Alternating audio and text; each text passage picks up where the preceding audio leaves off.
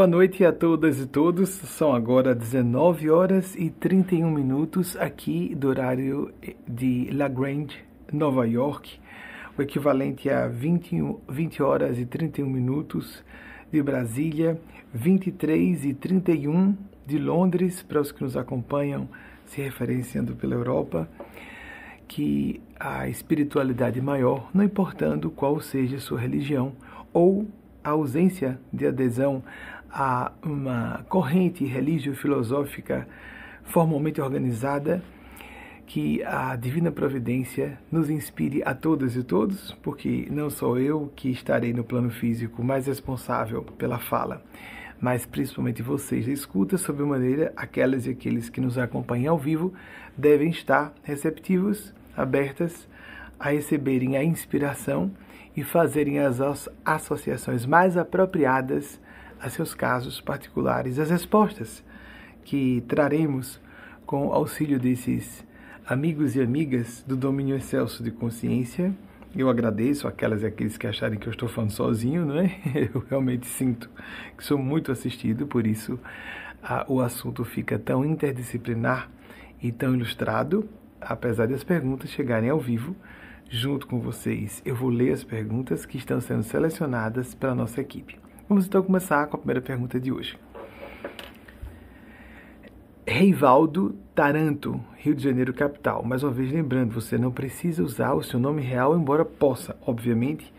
E a nossa equipe pode fazer um pequeno ajustezinho na sua pergunta para deixar mais arrumadinha. E também há uma triagem de acordo igualmente com o interesse coletivo. Como nos proteger das energias negativas de lugares públicos? Rivaldo, é, esse tipo de questionamento é muito comum porque nós que sabemos, primeiro que o, o, próprio cérebro físico funciona à base de ondas eletromagnéticas, né? Nosso cérebro é, um, é uma máquina bioeletroquímica. Então, nós podemos realmente ficar desvitalizados ou ser parasitados, parasitadas por ambientes, pessoas.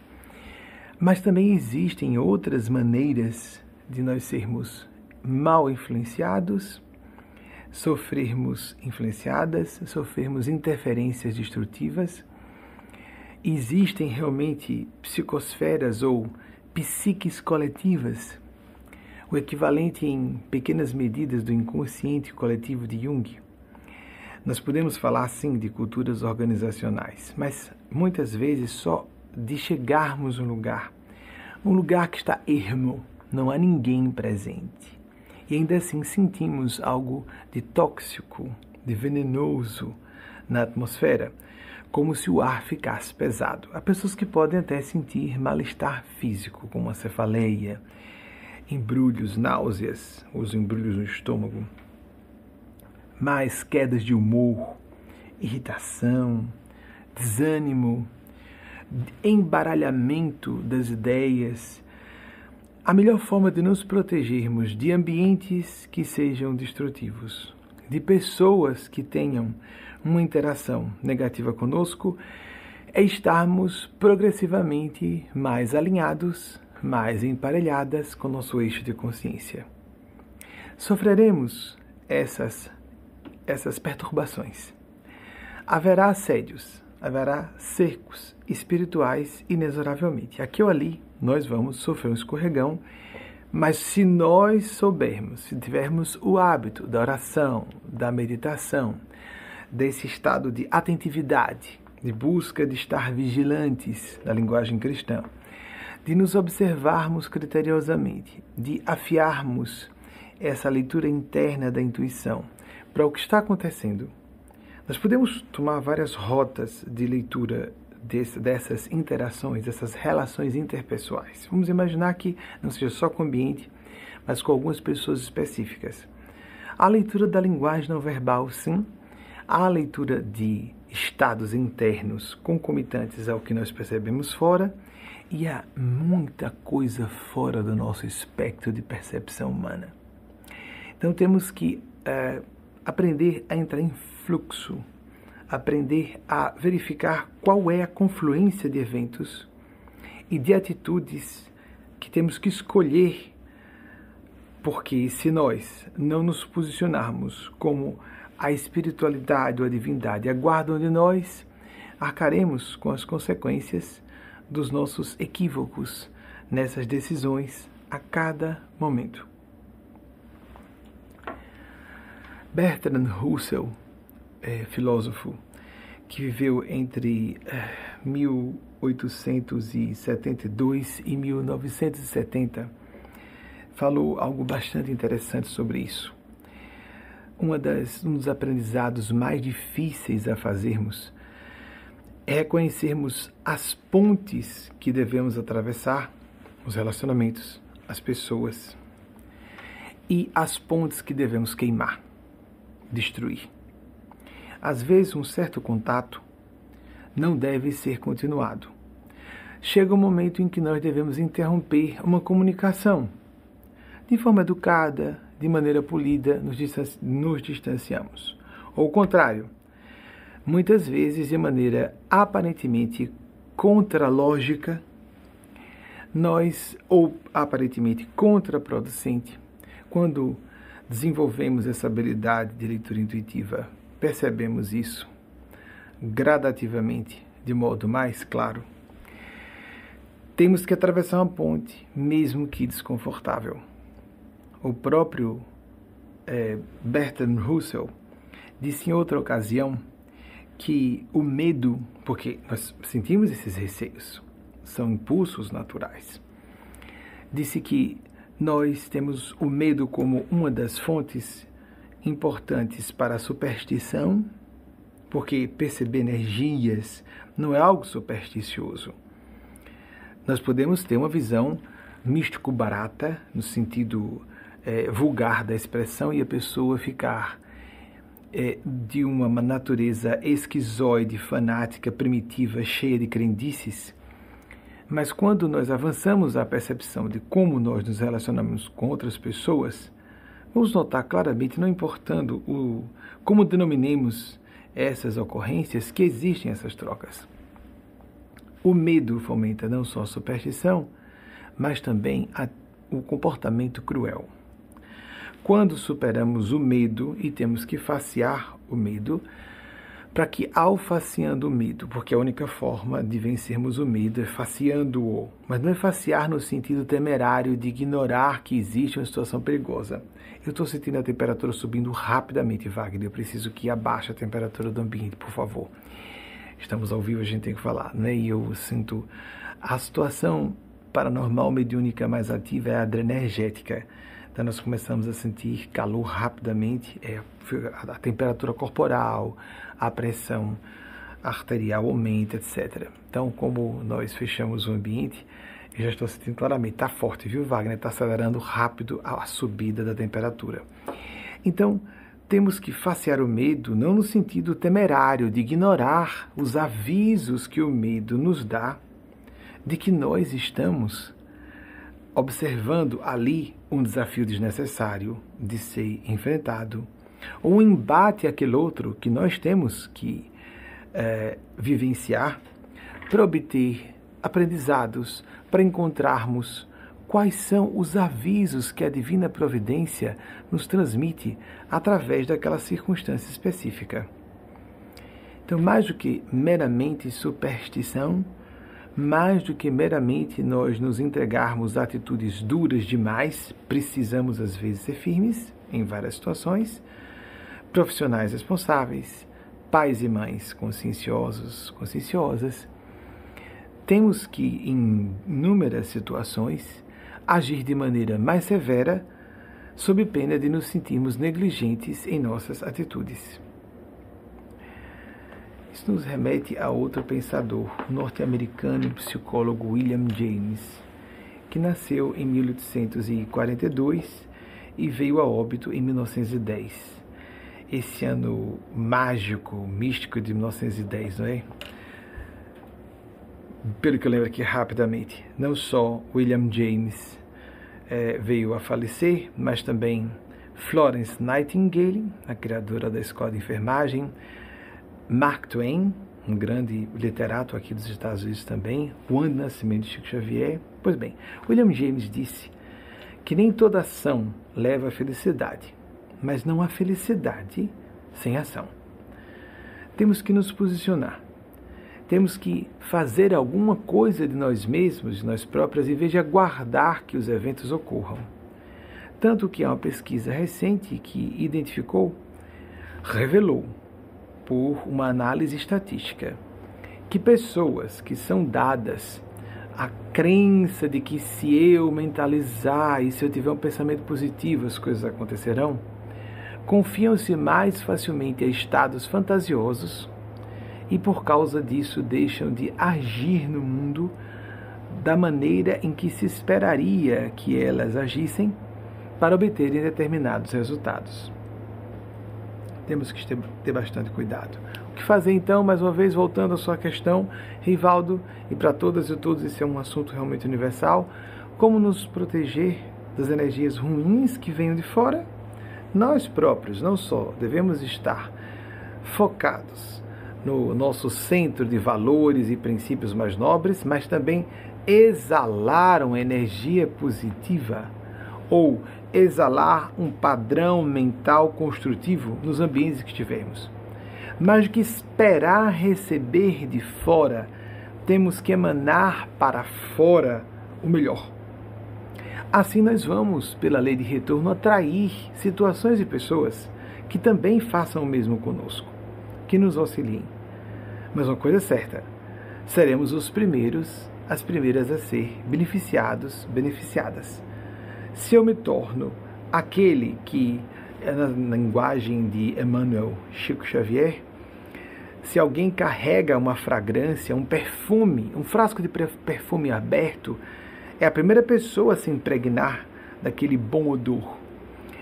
Da mesma forma, quem carrega uma lamparina é a primeira pessoa a se iluminar. Se nós queremos boas energias, sejamos responsáveis por essa energia e assim, naturalmente, atrairemos pessoas ou circunstâncias que se compatibilizem com o nosso padrão de onda psíquica. Vamos passar então à nossa próxima pergunta. Magda Regina Mothers, é isso? Bem, Porto Alegre, Rio Grande do Sul. Rio Grande do Sul. Como identificar graus e ou tipos de mediunidade que eventualmente portemos? Magda, mais do que nós descobrirmos a mediunidade, temos que perceber nossas sensibilidades diversas. O campo do que seria o sexto sentido. Nós temos, segundo a biologia, uma visão mais materialista da ciência, nós temos os cinco sentidos que nos fazem contato com o mundo externo, no domínio material de existência. O sexto sentido, que normalmente é associado à paranormalidade e à mediunidade, é na verdade bem mais amplo que isso. Nós temos o senso de propósito, por exemplo, os lóbulos frontais e pré-frontais. Aquilo que nos faz antever eventos, analisar situações, intuir significados, perceber propósitos. Aquilo que nos faz perceber uma espécie de chamado, a vocação.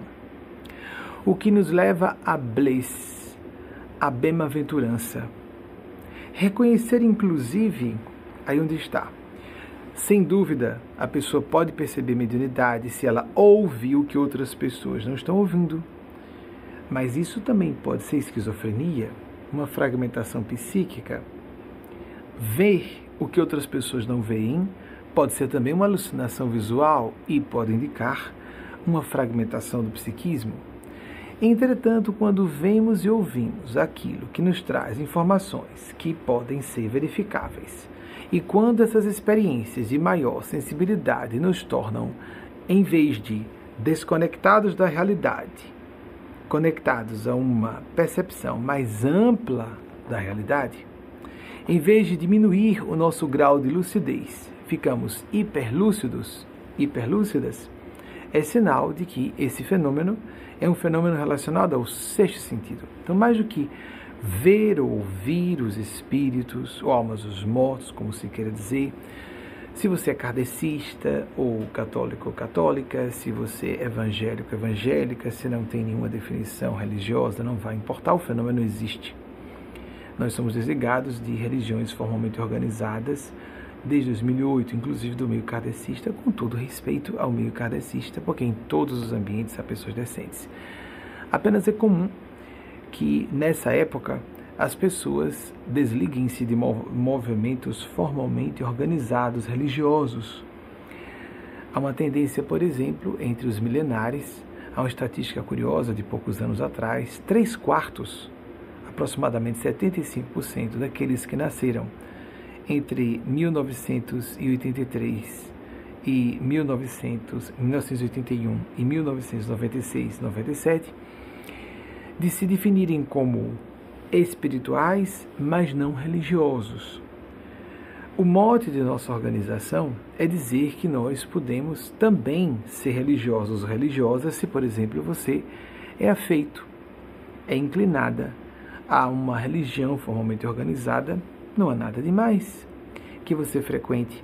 À distância nesse período em que não é muito recomendável ainda os encontros presenciais, as aglomerações em virtude da pandemia, se você acompanha uma missa católica à distância, um culto evangélico, se você acompanha uma doutrinária, uma exposição kardecista, espiritista, ou uma visão espiritualista mais aberta como a nossa, outra de outra pessoa, ou de outra escola de pensamento espiritual cristão, nós somos uma corrente cristã de espiritualidade. Isso fica ao vedrio de seu foro íntimo, de suas escolhas pessoais.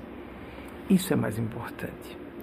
Ativarmos a espiritualidade. O Siddhartha Gautama Buda alertou para o perigo de nos distrairmos com os fenômenos paranormais e místicos e esquecermos místicos no sentido de paranormais mediúnicos. Se, se falarmos em místico, algo místico como algo muito espiritual, isso é bom. A experiência de conexão com sua consciência e o que você sente que é devido o que você sente que é sua responsabilidade individual, intransferivelmente individual. Somente a pessoa, você, com sua consciência, pode perceber se houve uma ressonância entre o que algo, alguém disse de fora de você, por exemplo, aqui, nos assistindo a essa palestra, em tempo real ou depois. Se faz eco, ressonância com esse seu núcleo de percepção profunda de significado, de valores morais, de princípios, de metas de vida, o que você considera mais importante. A questão toda é que esse eco a que fazemos alusão, esse núcleo, nesse núcleo de consciência, facilmente esse núcleo é confundido com ego, paixões intensas, desejos ardentes e isso dificilmente tem a ver com felicidade. Pode empolgar a pessoa por um tempo, ela fica numa espécie barato. É alguma coisa bioquímica, inclusive, produzida por drogas endógenas, produzidas pelo próprio corpo, como a dopamina, a serotonina. Bem, a pessoa fica num barato e aquela empolgação passa. Nós queremos viver ao clarão, aos clarões sucessivos de incêndios porque somos nós que estamos queimando nossas possibilidades de destino. Nós podemos detectar tipos de mediunidade, mas que tipo é? Se somos médiums, como é o potencial paranormal ou não, isso tudo é secundário. Se somos pertencentes a esse partido de crença ou aquela outra doutrina religiosa ou a nenhuma, isso é secundário também. Se vemos Deus como representante representado em Jesus ou representada em Maria, ou Alá, ou Yahvé, ou Krishna, ou Buda, não importa. Nós podemos ter opiniões pessoais e temos, quando nos interessamos pelo assunto. Isso é inevitável. Quando uma pessoa se interessa por um assunto, ela vai desenvolvendo suas predileções, suas tendências, são idiosincráticas. Cada pessoa vai apresentando essas inclinações. Mas prestemos atenção, essas inclinações são é, opiniáticas, são subjetivas, são pessoais. Não são o ponto essencial. O ponto essencial é universal. Você tem algumas, algumas vezes já aqui, Aldous Huxley, quando fala da sabedoria perene, esse, esse núcleo é um, um dos clássicos publicados por ele, autor de Adorável Mundo Novo, é também é mais conhecido por esse livro, a essência de todas as religiofilosofias. Prestemos atenção que Deus, espiritualidade existem. Apenas algumas pessoas estão informadas sobre isso e outras não. Outras contestam. Direito de as pessoas contestarem. Estamos numa sociedade livre. Agora dizer que Jesus é Deus, ou Jesus é um porta-voz de Deus, ou Jesus, não, não pode ser uma figura antropomórfica. Tudo bem, isso já está no campo da crença. Eu particularmente, e muitas e muitos de vocês, maneira nós brasileiros e brasileiras acreditamos que Jesus seja um representante de Deus para todas e todos nós, maneira no campo de revelar verdades significativas, basilares para nossa própria paz e felicidade. E se nós não consideramos isso, vamos sofrer tropeços significativos. Mas mais do que só a questão da mediunidade e da espiritualidade como algo mais amplo, nós vamos notar que dentro do campo de ter um propósito, espiritualidade como estabelecer uma finalidade de vida, essas finalidades têm que estar de algum, de algum modo vinculadas ao bem comum. Não existe bem pessoal a médio e longo prazos que não envolvam o bem comum. Ponto. Isso é uma lei da vida. Nós temos que aprender a nos organizar, é, encontrar o nosso lugar no esquema das coisas. Isso existe em português e inglês também. Orquestrar os nossos conflitos, o nosso centro de consciência, para a visão junguiana, o self, nosso centro de consciência, o sagrado, a centelha sagrada, cada um vai denominar como deseje, deve fazer uma espécie de administração de diversos vetores mentais que compõem nossa totalidade. Não adianta nós solaparmos, mesmo que com intenções nobres, aspectos de nós mesmos, de nós próprias, que existem, ponto. E nós não vamos decidir, não por um exercício de disciplina, isso às vezes é feito com muito boas intenções. Por esforço de disciplina, nunca mais vou sentir raiva. Isso é um engano. Todas as pessoas têm agressividade. A agressividade, agressividade deve ser canalizada construtivamente para ação, para a defesa de ideais justos. Se ela é reprimida, porque é um impulso universal, se a pessoa não percebe, ela pode desenvolver distúrbios diversos, inclusive até até cânceres devastadores, metástases, se ela reprime uma raiva de modo muito significativo, pode desenvolver, por exemplo, um transtorno bipolar, problemas reumatológicos agudos, graves, etc, etc. Infelicidade, principalmente. Então, orquestrar. Vejam o que disse sobre esses aspectos ruins de nós mesmos alguém pouco provável falar sobre isso em princípio, como Nikola Tesla, o grande físico, inventor, considerado mais inventor, mas um gênio, não é? Não dá para enquadrar Nikola Tesla numa forma específica de disciplina da ação ou do saber humanos. Nikola Tesla nasceu em 1856, aquele de novo outro ano mágico, porque nasceram nesse ano, uh, como se tem nas últimas semanas, Bertrand, é, George Bernard Shaw, 1656, Sigmund Freud também nasceu em 1656, pois Tesla nasceu no mesmo ano. Vocês veem que há alguma coisa de estranho nessas uh, coincidências? quando nós começamos a falar, quando a gente não quer perceber que a espiritualidade e uma inteligência diretriz de tudo isso, a gente começa a ficar pouco racional e lógico, porque começa a chamar de coincidência, passa a ser uma deusa, não é? Porque não é lógico. A gente não pode. Ou a gente aceita lógica, racionalidade e, portanto, a lei das probabilidades matemáticas, ou vai entender que tem uma coisa errada nessas extremas coincidências, não é? Três grandes gênios na área da literatura da dramaturgia, um na área da psicanálise, o criador da própria psicanálise, e um na área da invenção, até hoje considerado vanguardista em vários sentidos. Nikola Tesla, que viveu entre 1856 1943, disse algo de extraordinário. Ou seja, Deus existe, espiritualidade existe. Há um design inteligente, se quisermos colocar uma expressão bonitinha, como está se falando ultimamente. que os nossos defeitos e qualidades são inseparáveis, como força e matéria. Se nós separamos, o ser humano deixa de ser. Ele falou mais ou menos assim em inglês. Então, a ideia de que nós perdemos força. Numa expressão grosseira, ele comparou força e matéria para defeitos e qualidades, nós podemos falar de polos. Nós já trouxemos algumas vezes essa analogia, que não é só nossa, de termos polos para o fluxo de energia. Se nós não permitimos que haja polos, como vai haver a corrente vital que se manifeste? Isso não significa que a pessoa cinicamente justifique seus erros, não é isso. Reconhecer que há um erro, há uma tendência a uma falha. E nós então gerenciamos aquela falha. Nós então é, observamos como podemos aplicar construtivamente uma tendência que não é muito boa em sua origem e deve ser aplicada de maneira edificante para a nossa e para as existências de outras pessoas que estejam no nosso raio de influência pessoal, a começar dos nossos entes queridos.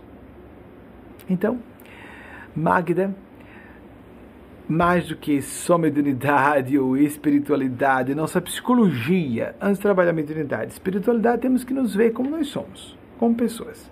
Onde estão os nossos defeitos? Autoconhecimento, não é? Quais são minhas qualidades, meus pontos fracos e meus pontos fortes? Para que eu possa investir isso nas diversas áreas da minha vida e possa então ser mais feliz. Vamos passar então a nossa próxima pergunta. Hoje eu estou rápido, não é? nós estamos rápidos. Quem quiser julgar que eu estou só, eu agradeço, eu agradeço, mas eu tenho que admitir que estou influenciado, significativamente influenciado, lendo as perguntas junto com vocês, ao vivo, como foi sempre o nosso sistema. Hércules França, Recife, Pernambuco. Poderia nos falar sobre a influência das experiências da infância em nossa vida adulta, como torná-las mais construtivas? Hércules, Nenhuma de nós, nenhum de nós, deixa de ter lembranças ruins da infância, da adolescência, mesmo da adultidade jovem. Todos passamos por traumas, por decepções em graus variados, de maneiras diferentes. E o passado só existe para nos tracionar para o futuro. O gênio da literatura russa, Dostoiévski, 1821-1881, disse algo extraordinário. Nós, seres humanos, adoramos computar traumas, é, sofrimentos, problemas, em palavras aproximadas. Nós não gostamos de computar, calcular, fazer a lista, elencar as nossas razões de felicidade ou as nossas alegrias. Existe até uma técnica, uma linha de sugestão terapêutica de nós fazermos listas de gratidão.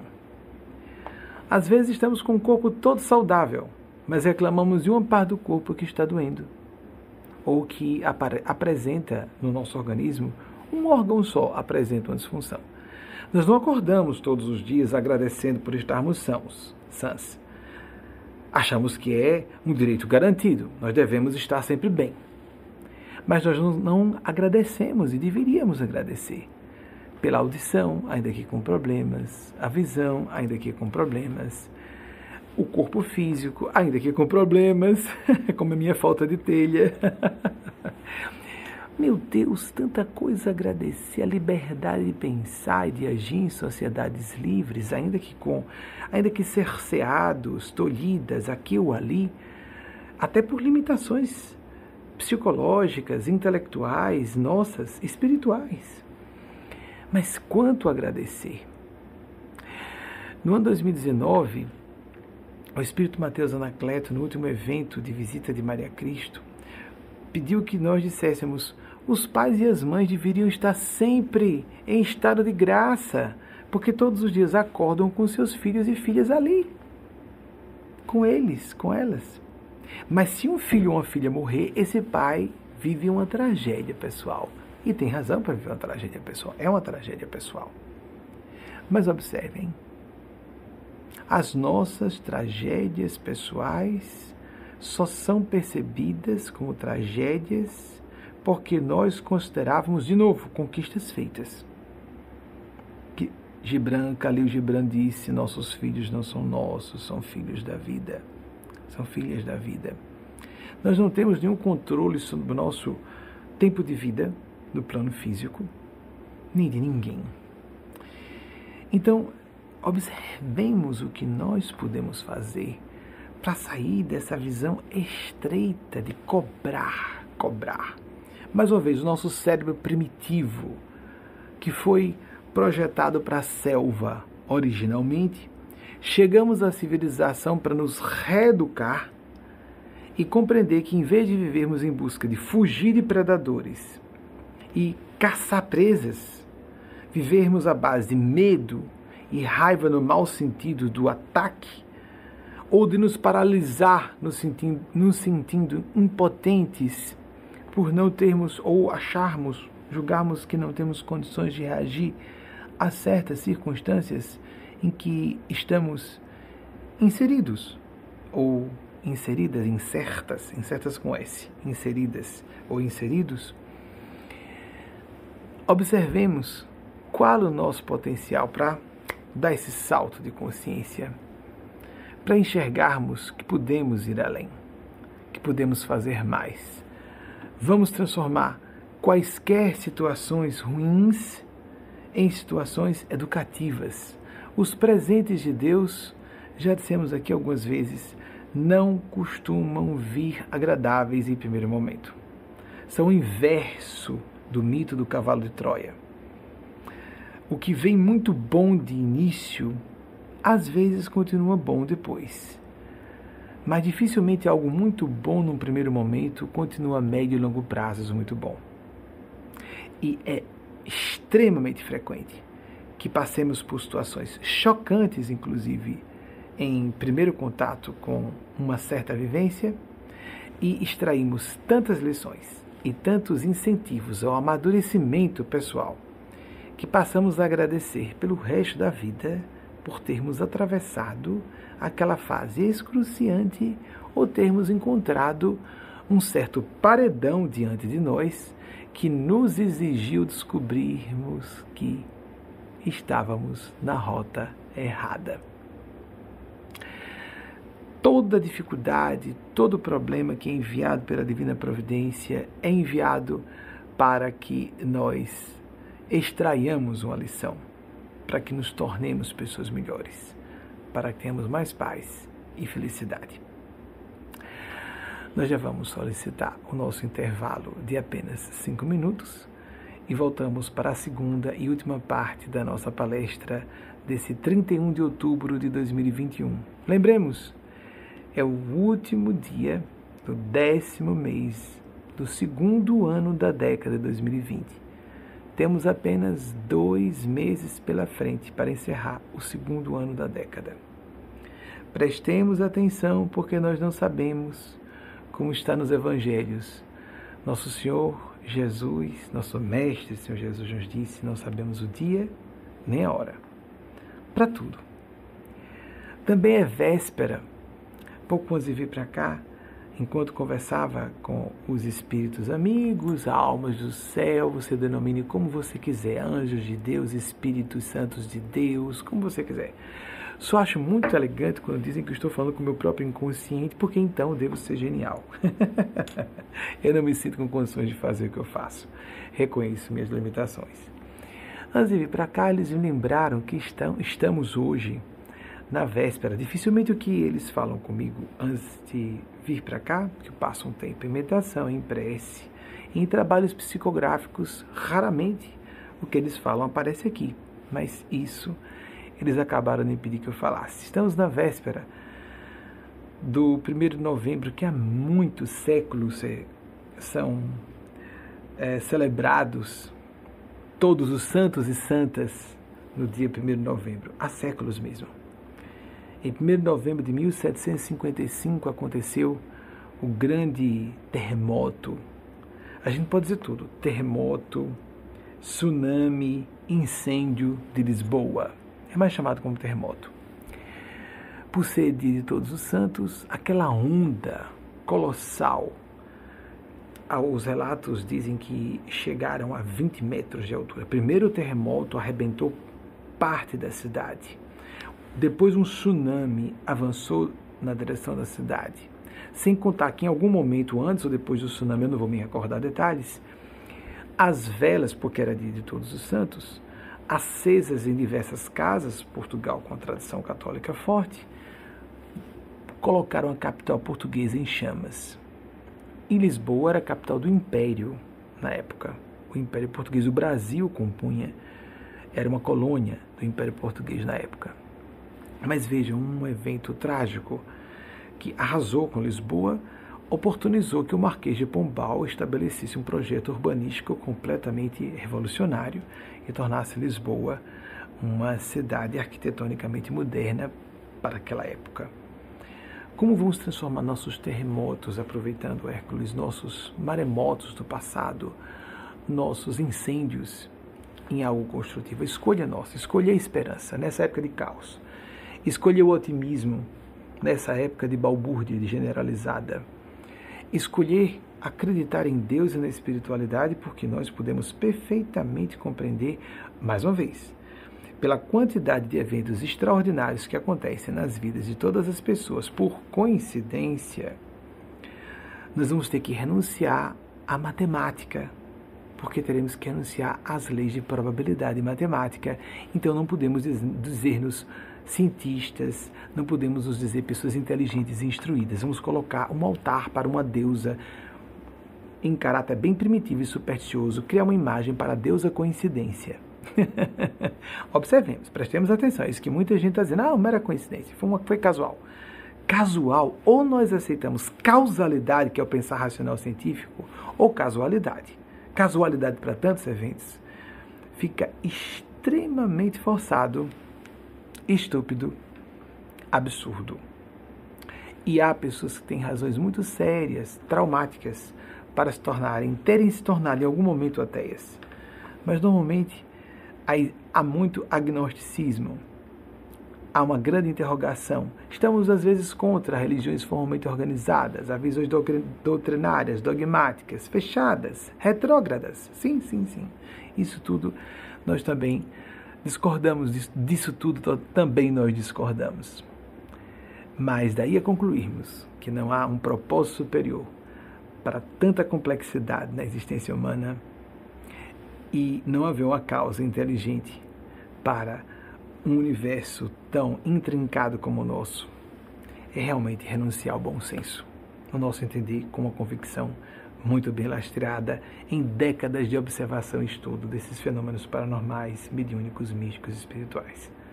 Nosso intervalo de cinco minutos e voltamos logo em seguida com mais perguntas de vocês. Muito bem, estamos aqui de volta. Vamos começar com os slides da nossa. Nosso pessoal está pesquisando à medida que eu vou falando, né? Bertrand Russell, 1872-1970, quase completando 98 anos. Próximo, por gentileza. William James, um gênio extraordinário, acreditava nos fenômenos mediúnicos, inclusive estudava-os. 1842 ao tal mágico 1910. Próximo, por favor. Nikola Tesla, gênio extraordinário de sexualidade misteriosa. É muito comum o percentual de LGBTs no meio dos gênios é maior do que no seio das populações humanas. Não que eu queira concluir alguma coisa, mas faça um cômputo. 1856 a 1943. Próximo, por gentileza.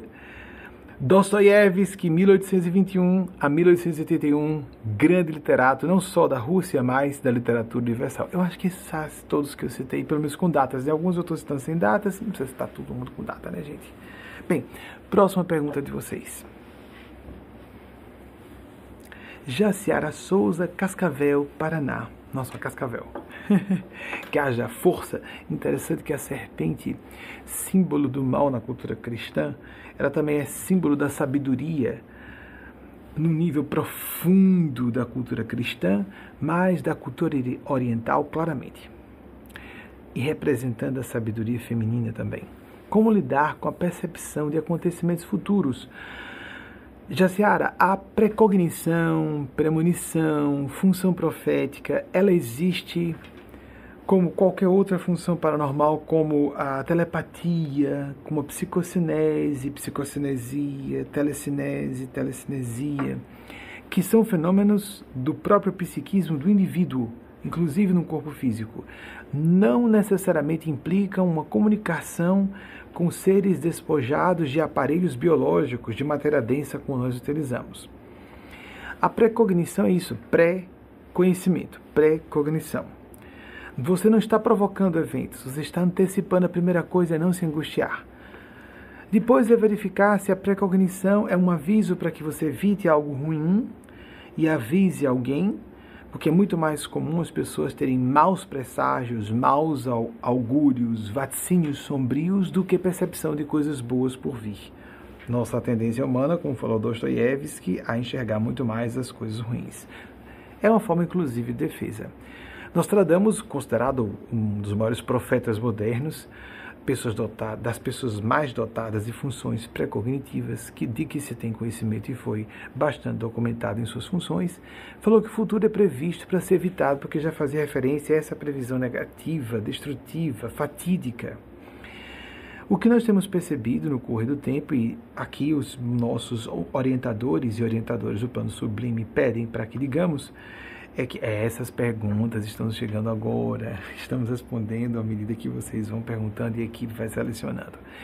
A, o pensamento vai muito bem construído por causa da assistência dos nossos mestres e mestres do plano maior. É que quando um evento está mais distante no tempo e envolve menos pessoas, esses dois fatores, mais fácil evitar-se que temos uma só pessoa, um grupo pequeno de pessoas, a convencê-las de que algo errado está para ocorrer. Quanto mais próximo no tempo e mais envolvendo pessoas, menos provável que consigamos reverter o quadro fatídico, o que significa, se for uma previsão de algo destrutivo, que estamos tendo uma visão antecipada para nos prepararmos para o impacto do que está por vir.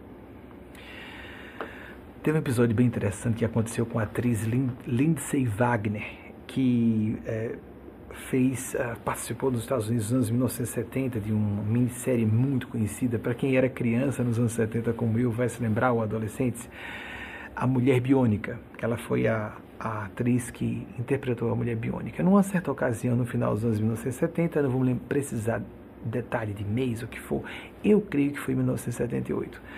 Ela estava numa fila de check-in de um voo comercial de grandes proporções e teve uma precognição intensíssima. E ela, começou, ela ficou certa de que, de que aquele avião ia cair e não haveria sobreviventes. E saiu falando com todas as pessoas. Ela estava no ápice da celebridade na época. Saiu falando com todas as pessoas na fila de check-in. Isso criou um alvoroço muito grande. Os funcionários da empresa aérea ficaram bastante incomodados, os funcionários que atendem no no campo terrestre, né, os que ficam em terra. E o fato é que somente ela e a mãe dela, que estava com ela, não pegaram aquele voo. As demais pessoas, ah, artista maluca, e surtou, que avião vai cair coisa alguma, foram. Esse episódio é narrado porque os próprios, não foi Lindsay Wagner que publicou, os funcionários em terra da companhia aérea foi que deram notícia disso o avião de fato caiu, sem sobreviventes. Somente ela e a mãe dela sobreviveram. Significa que tudo que nós pensemos de modo paranoico vai acontecer? De modo nenhum.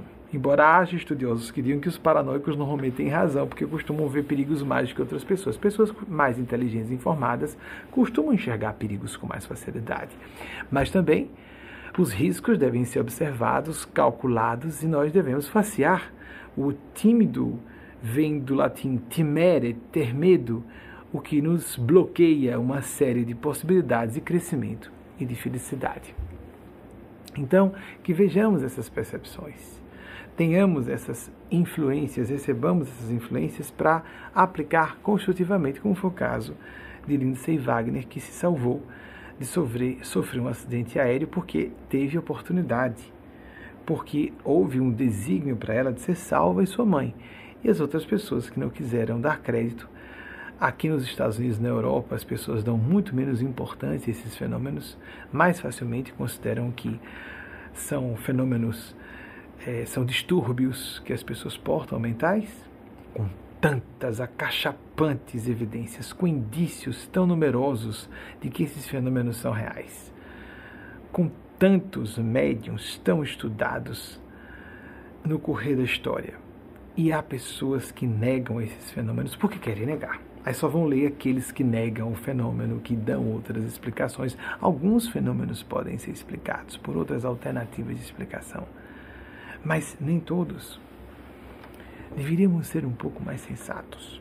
Como falei há pouco sobre a causalidade ou casualidade. Se nós somos, temos, nós optamos pelo caminho científico ou pensar racional, pelo menos, nós pensamos em causalidade. Não pode existir casualidade realmente. A não ser uma casualidade, algo aleatório, uma coincidência. Tem que estar dentro do que a lei das probabilidades matemáticas digam que seja possível.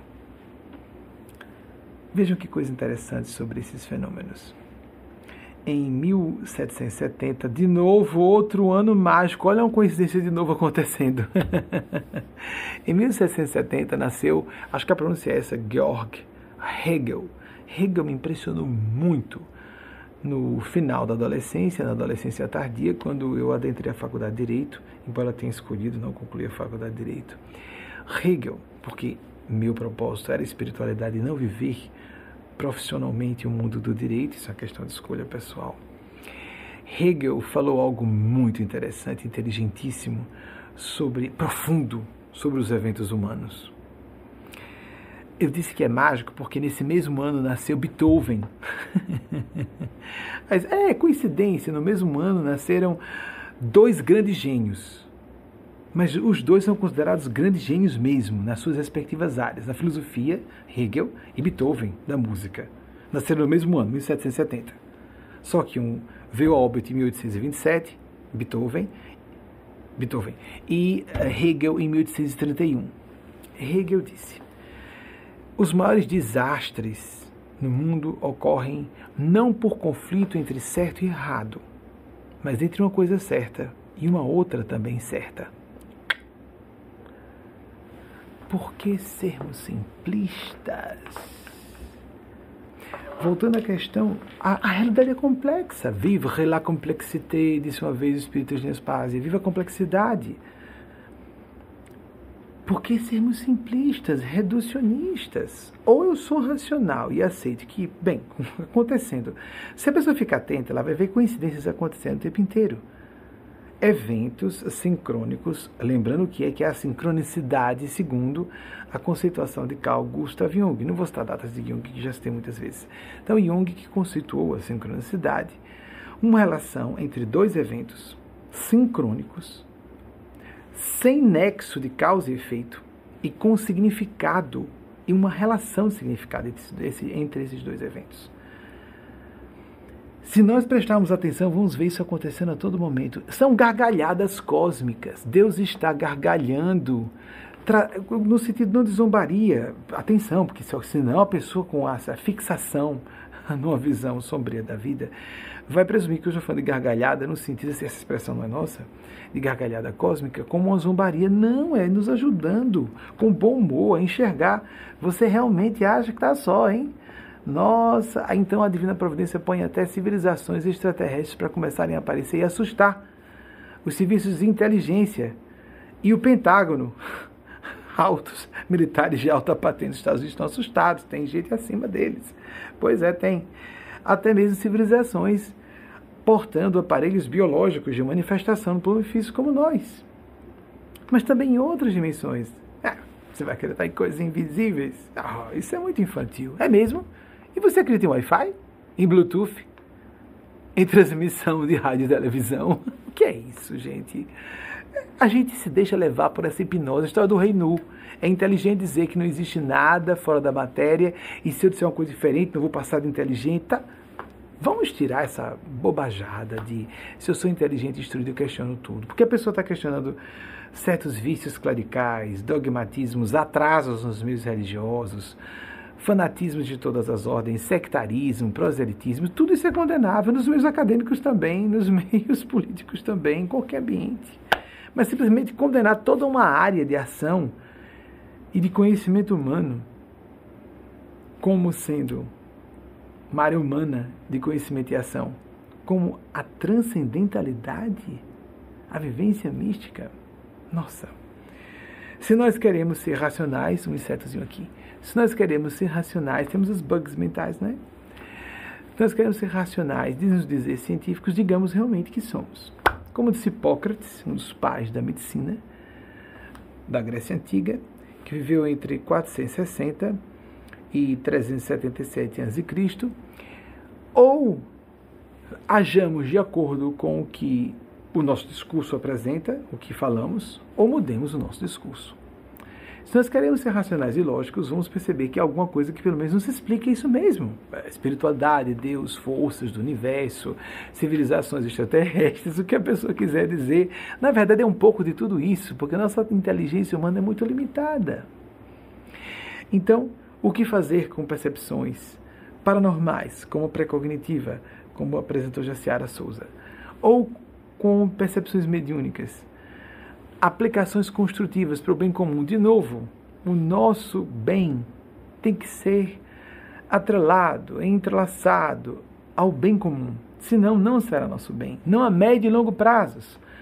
As melhores escolhas são aquelas que nos levam, que lembremos o que acabei de citar de é, Hegel, entre escolha entre dois pontos certos. Não, nem tudo na vida é binário. É, não é, sim, não, mal, bem. Esse maniqueísmo, essa visão primária, superficial, rasa. Deus não existe, Deus existe. Não, Deus não existe como as pessoas pensam, mas isso é uma coisa maior, muito maior, que não se pode dar nome. Vamos, vamos pensar com mais profundidade, vamos ser um pouquinho mais realmente lúcidos, lúcidas. Vamos revelar que somos realmente instruídos instruídas e que raciocinamos a base do raciocínio, raciocinamos a base do princípio racional. Veja só, é porque fica, fica vicioso mesmo, é um planasmo vicioso, né? É porque parece tão absurdo a pessoa negar a existência de Deus, que é negar a existência da causalidade. E ela vai dizer que é casual só porque não quer aceitar que existe uma origem inteligente. O universo está autocontido. O tempo surgiu com o espaço-tempo, é matéria energia. Logo não precisamos de um início, logo não precisamos de um criador para o início. não. Aí precisamos do criador o tempo todo. Ou uma entidade criadora o tempo todo, senão nós mergulhamos no nada. Deixamos de existir. E há autores da física quântica que falam que nós piscamos na realidade, para dentro e para fora da realidade, um sem número de vezes em medidas de nanosegundos. Fabuloso, não é? Com boas evidências matemáticas e físicas para isso. Deus existe. A espiritualidade existe. Tem a sua prática de oração. Procure viver ao seu modo a sua é, busca de Deus, de uma finalidade para o bem comum. Quanto mais pessoas forem beneficiadas a médio e longo prazo, mais provável é que seja certa a sua escolha. Procure diretrizar e balizar a sua existência dentro de parâmetros como esse. E você vai errar mais. Perdão, vai acertar mais e errar menos. Errar mais se você ficar paralisada com esse tipo de reflexão. Nós não devemos só agir, procurei ver qual era a razão do auto falho. Não podemos agir só quando temos certeza. Porque nós não podemos partir do princípio que podemos ter uma visão completamente correta da, do que nós vivenciamos. Os, as minhas 3 horas e 45 minutos de sono só favorecem que os atos falhos e outras falas dos espíritos venham à tona para complexificar nossa fala, fala melhor ainda, não é verdade? Diante de tudo isso, nós convidamos cada um e cada um de vocês a viver a sua própria maneira de buscar propósito, sentido, raison d'être, razão, razão para existir, para viver. Hoje, como nós às vezes fazemos aqui palestras tão longas, que parecem lives, hoje vamos encerrar bem cedinho para satisfazer profundamente aqueles que ficam dizendo que estamos falando longamente. É só a pessoa pular, não é? Hoje a pessoa não precisa assistir, muda de canal, não assiste tudo que nós produzimos, faz o que quiser. Mas é porque realmente foi o dia de. Já fizemos palestras com três horas. Hoje. Ah, sim, vamos ver nossos nossos citados de hoje: Ludwig van, Ludwig van Beethoven. Acho que é para ser fã, eu não tenho certeza. Mas é, o som eu acho que seja de Fê. 1770, o mágico 1770 a 1827. Próximo, por favor. Georg Hegel, 1770 1831. Próximo, por favor. Teve mais alguém? Hipócrates, vocês não acharam não? Ou não deu tempo de produzirem? Bem, isso é fácil encontrar na internet. Deve ser isso. 460, pesquisa em andamento. Bem, vocês veem em casa. Deve ser de 460 a 377 a.C. É porque a gente tem ao vivo um programa estando no trabalho de mais longamente falar, as pessoas têm tempo, a nossa equipe tem tempo de produzir os slides, fazer a pesquisa e produzir os slides. Não sendo possível, você faz sua pesquisa se quiser.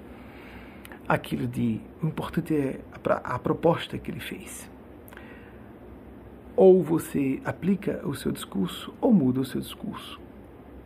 Ou a gente é lógico, racional e aceita a causalidade. Ou então a gente vai viver a base da deusa superstição, deusa coincidência, tudo é um acidente, tudo é acidental, não é? E ficarmos mais profundos. Desde a bobajada de alguém discriminar uma pessoa por ser brasileira, ver uma pessoa de um grande centro no Brasil, para cá, de São Paulo do Rio, e ela é tratada como qualquer um, porque é latino, vocês falam espanhol, falam português. Aí a pessoa se aborrece porque foi discriminada por ser brasileira, mas eu vim de um grande centro, eu vim de São Paulo, eu vim do Rio. Mas aí ela própria nos ouve falando sem fazer o ti, o e acha estranho como se nós fôssemos menos inteligentes ou menos instruídos por causa disso. Ai, dói, dói a falta de coerência, a falta de inteligência a falta de profundidade, não é mesmo?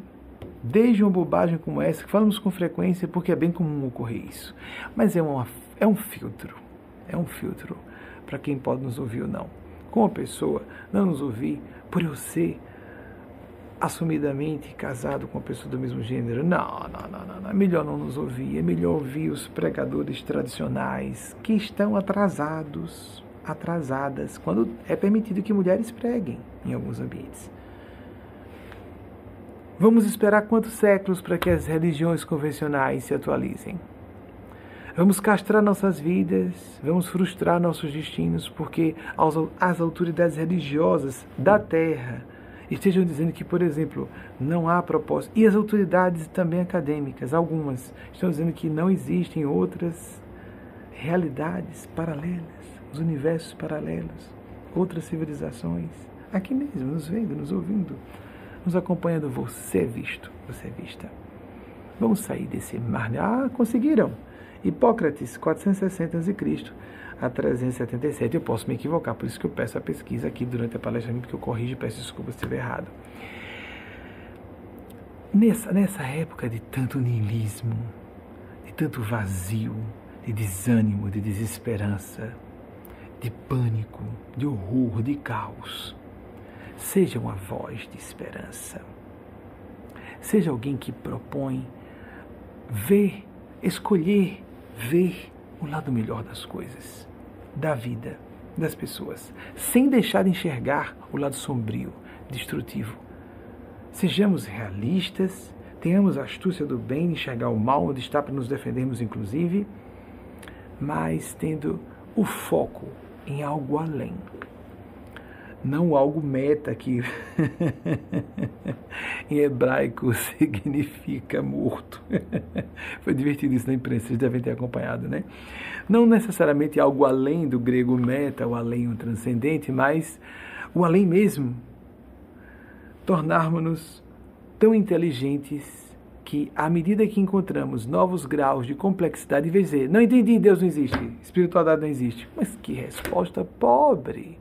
Não entendi, tenho que avançar minha inteligência para começar a compreender como os graus de complexidade. Nós temos que buscar novas leis. A lei da física no universo em que nós estamos aqui, dos nossos cinco sentidos, a física clássica newtoniana. O infinitamente grande, a física relativística, que foi basicamente preconizada, ou de quem é, ela é basicamente filha de Albert Einstein, pelo menos como hoje se constitui, e ou então do infinitamente pequeno, que são outras leis completamente distintas das partículas subatômicas, a física quântica. São leis diferentes para cada dimensão de realidade. São todas reais. Há pessoas que querem quadrar tudo dentro das suas cabecinhas. Quem é que tem cabecinha? Eu também tenho, todos nós temos limitações. O universo não vai caber na nossa cabeça, ponto. E o que dizem que é colocar Deus, porque não coube na minha cabeça, não é não. Como não coube na minha cabeça, eu digo que Deus não existe. oh meu Deus, tem tanta coisa entre nós e Deus. Disse William Shakespeare. Há tantas coisas entre o céu e a terra. Nossa vã filosofia não pode imaginar nada. Até chegarmos à origem, alfa, alfa, ômega, origem e finalidade de tudo. Há tanta coisa mais. E nós estamos encaixotadinhos no nosso nível de ciência de hoje. É muita presunção, é muita arrogância que levanta antolhos e a pessoa limita a própria inteligência e diz asneiras em público. Estupidezes que são óbvias para adolescentes um pouquinho críticos. Que não caiamos, ou críticas, que não caiamos nesse tipo de engodo autoperpetrado, ludíbrio. Eu digo perpetrado porque é isso mesmo, é um crime que cometemos de lesa consciência, de lesa divindade, de lesa espiritualidade, a nossa própria imanente divindade, para buscarmos a transcendente divindade. Faça suas preces todos os dias, meditação, do seu agrado, do seu jeito. Aqui próximos, faça o que você pode pelo bem do seu irmão e irmã em humanidade, as pessoas que vivem mais próximas de você, as pessoas que estejam mais distantes em ligações não presenciais pela internet verifique que é isso que nós somos. Nós somos isso. Seres voltados ao serviço. Para outra. Para encerrar. 22 veteranos norte-americanos cometem suicídio por dia em média. Alguém tem que carregar essa cruz. Se é a polícia do mundo. Pessoas que vão com o ideal defender a pátria percebem que no campo de batalha a coisa é bem diferente. Procure verificar que aquilo que mais empolga, que mais é apaixonante, pode ser o mais diabólico. Existe um movimento anti-guerra nos Estados Unidos entre americanos e americanas, esclarecidos e esclarecidas há muito tempo, desde a época do Vietnã. Lembram? Aquelas manifestações dos baby boomers mais velhos que nós busquemos o caminho do pacifismo. Sim, aguerrido por dentro no sentido de buscar os verdadeiros conflitos e equilibrar-nos em meio ao caos. Porque quando há desordem, como diz a ciência matemática da complexidade, num certo nível de organização, encontraremos a ordem no nível mais alto de complexidade. Busquemos essa ordem. Encaremos com serenidade os atritos e as confusões da vida. Busquemos estar em paz e ser felizes como pudermos. Vou, mais, vou repetir mais uma vez. Esperança, otimismo. Seja um fomentador, uma fomentadora da paz.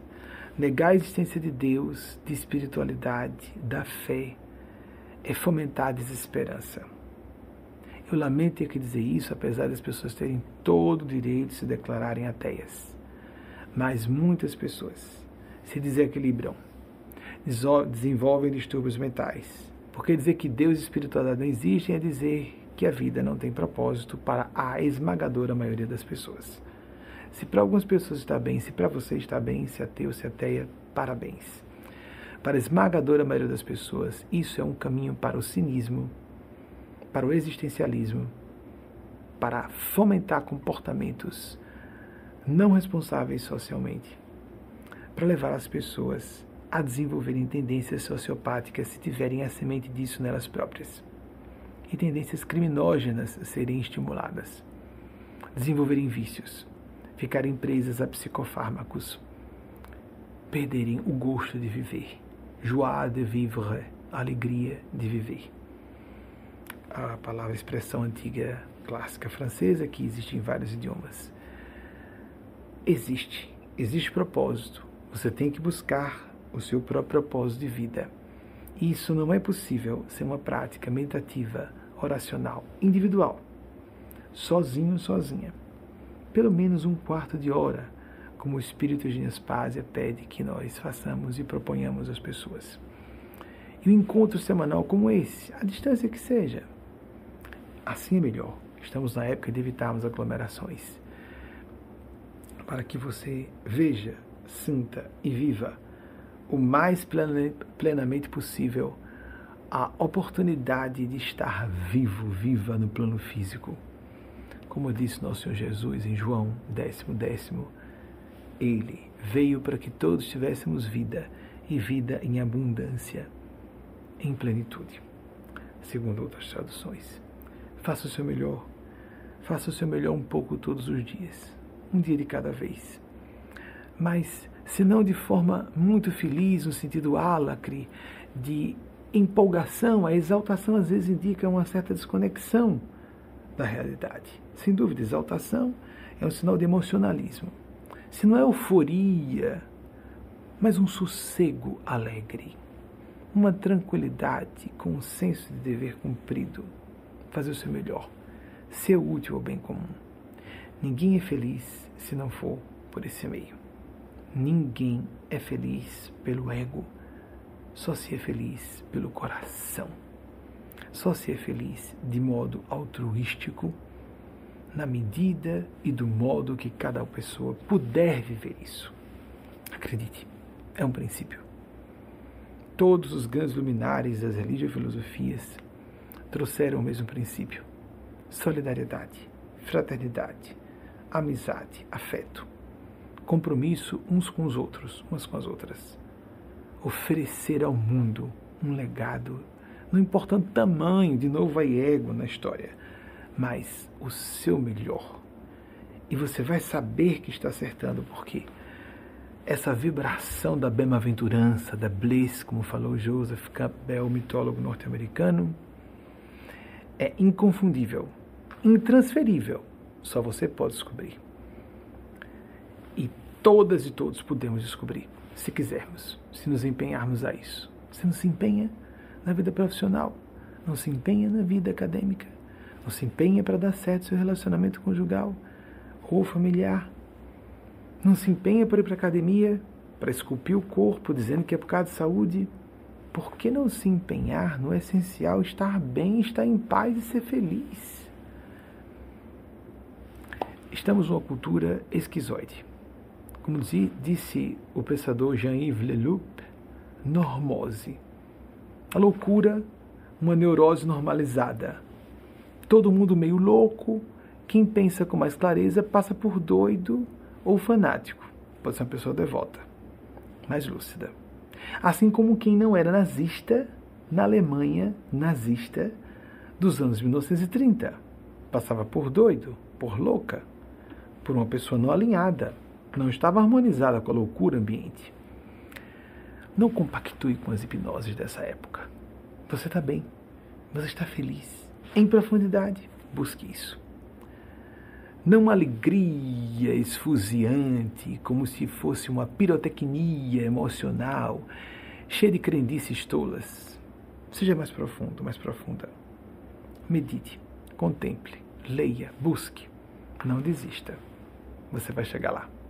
Porque, como disse nosso Senhor Jesus, aquele que perseverar até o fim, aquela que perseverar até o fim, será salvo, será salva. Que Nossa Senhora, Nosso Senhor Jesus, voz da verdade para todas e todos nós, assim eu creio, e muitas e muitos de vocês creem também. Nosso Senhor Gabriel, aquele que visitou Maria e a fez grávida de Jesus, que falou para o profeta Maomé, editou o Corão, o Alcorão, abençoem a cada uma, a cada um de vocês, seus entes queridos e projetos pessoais. Assim seja. Até o próximo domingo, se a Divina Providência autorizar. Assim seja.